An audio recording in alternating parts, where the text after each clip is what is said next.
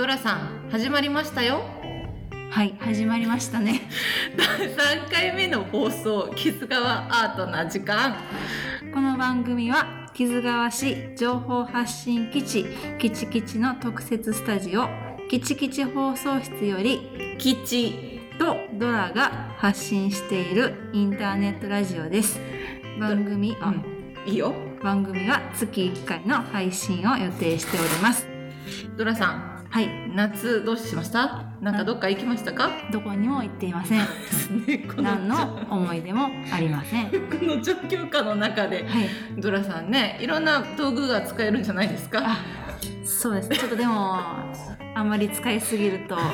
軸が歪むので。あなるほどね、勉強になります。はい、今回お届けする内容は時空を飛び越えて2010年からの作家お二人をゲストにお迎えしました一人は写真家の林忠さん。はい、正さんはですねとっても優しい穏やそうだね。かな方でしたね。ですね。よかったです。でもう一人は？もう一人は鉄の造形作家中島和俊さんをゲストにお迎えして2人のインタビューをお送りします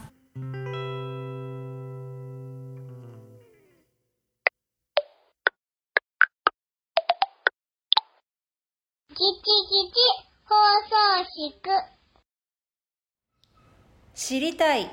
木津川アート。あれこれ。関西屈指の器用な男。中島和俊くんと。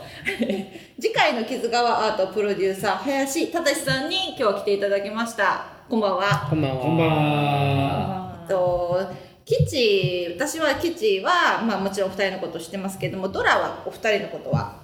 知ってますか？知ってます知ってますか？そうですねさっきは誰やもうどんねん。私のちょっとそれやめといてほしい。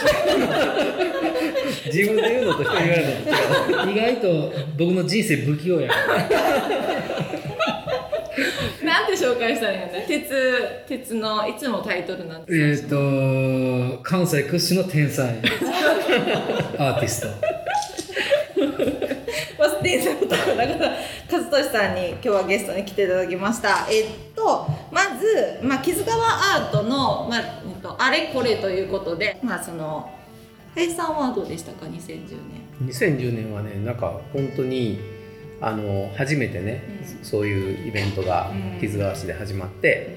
でなんだろうな。僕はあのだからそれまであんまり地元のアーティストの人とかってつながりが少なかったかなと思う、うんあそこで一気にわっと広がった。だからそれは中島さんもそうだしあの吉さんもそうだし、うん、あのもう本当他の作家さんもみんなあそこでわっと知り合いが増えたんでなんかすごく楽しいことが始まったなっていう風なあの印象が強かったかな。でやっぱり地元でああいうイベントができるっていうことがでまあ結果すごく大成功したと思うんだけどなんかあのすごい楽しいことが始まったなっていうのが本当に印象だったかな。その当時は、まあ、中島君がね大変しんどかったと思ううんけそうですそうです。もう自分のもうポケットから出して仮設トイレ買いましたからね。すごい。十二三万しましたよあれ。はい。もうそれをまあずっと。聞いてるはい すごいね。まあ、まあ一番最初は、はいまあ、その佐藤さんと、まあ、他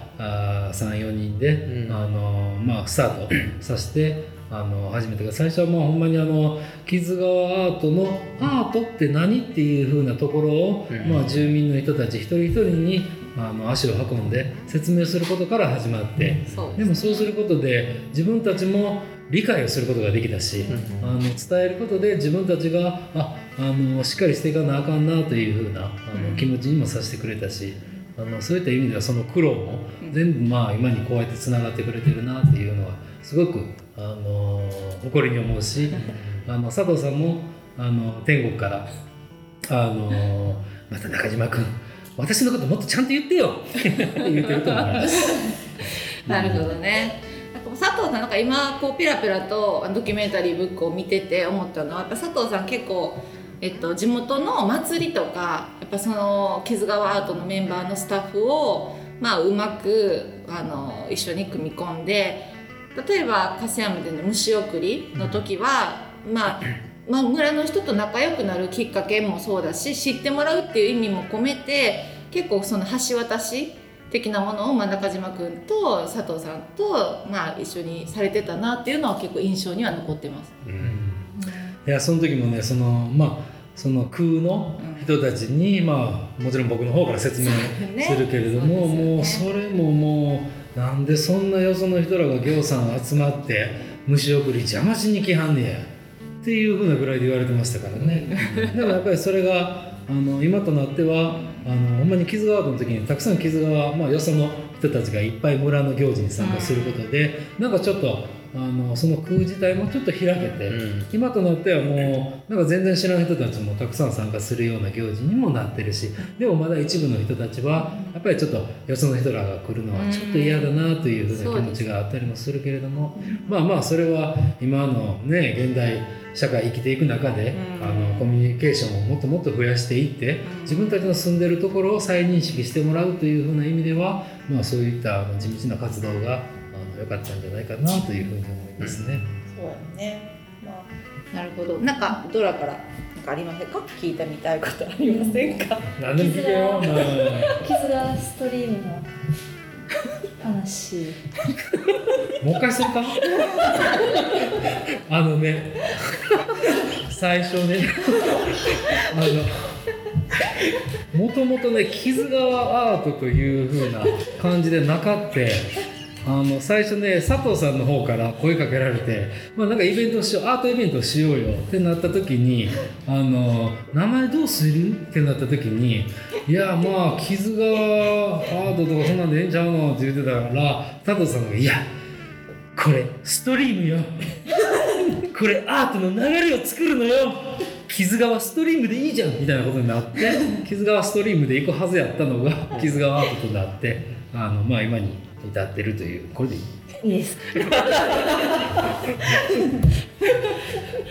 というふうなのがあってでもほんまにあのそのストリームっていう名前が、まあ、僕もちょっと実際はちょっと気に入っててやっぱりそういったあの最初のことことを起こした、まあ、イベントを起こそうというふうなので、まあ、そういったアートを知ってもらう流れを作ろう。もっともっと街を再認識してもらう流れを作ろうっていうのであのストリームというふうなあの名前がまた木津川の流れと一緒の,、うん。あのストリームというので今となっては木津川ストリームの方が良かったんちゃうかな。ちょっと思いますね。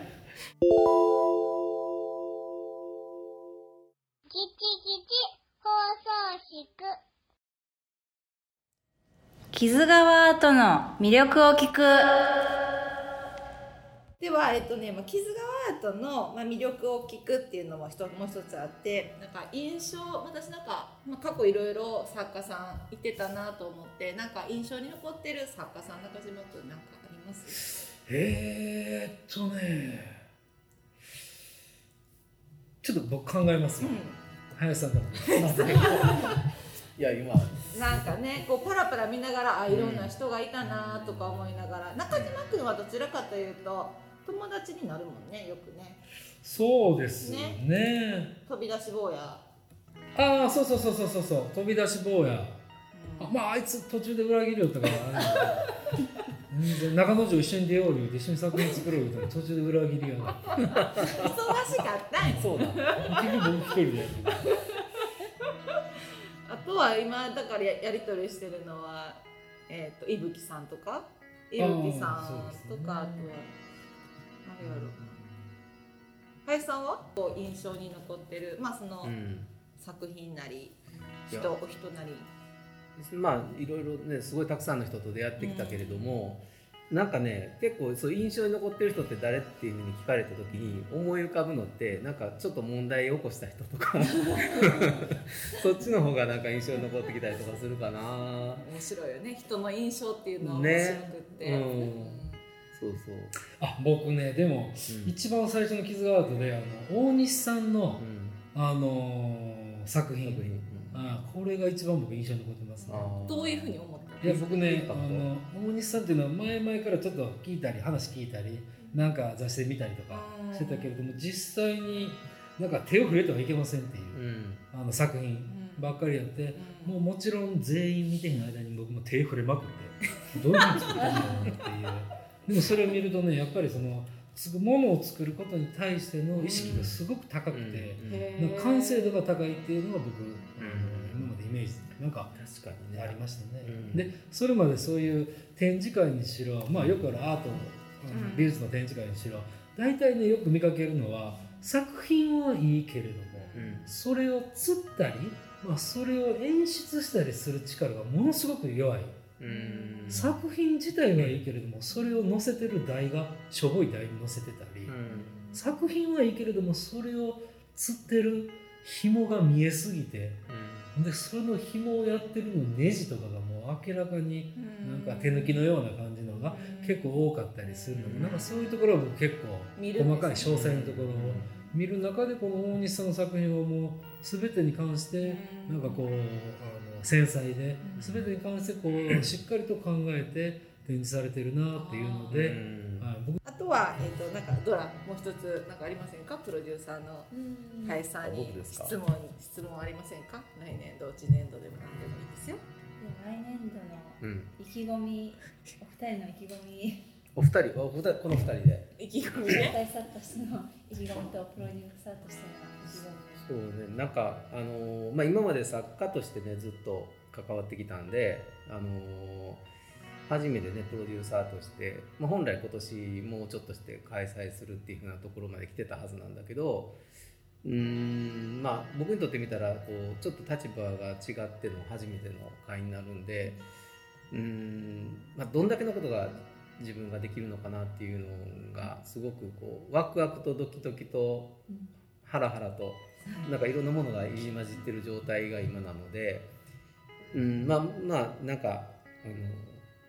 特にハラハラの部分では中島さんの作品に対して どういうものが出てくるのかなっていうのがすごいまあすごい楽しみでもあるんですよそれはね。うん、だからあのそれこそさっき言ってたようにこう印象に残る、うん、あの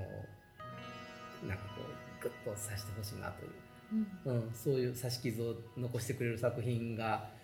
楽しみやなっていうのが。でもそれに対して僕はどんだけのことができるのかなっていうふうなことが少し勝負やと思うんですね。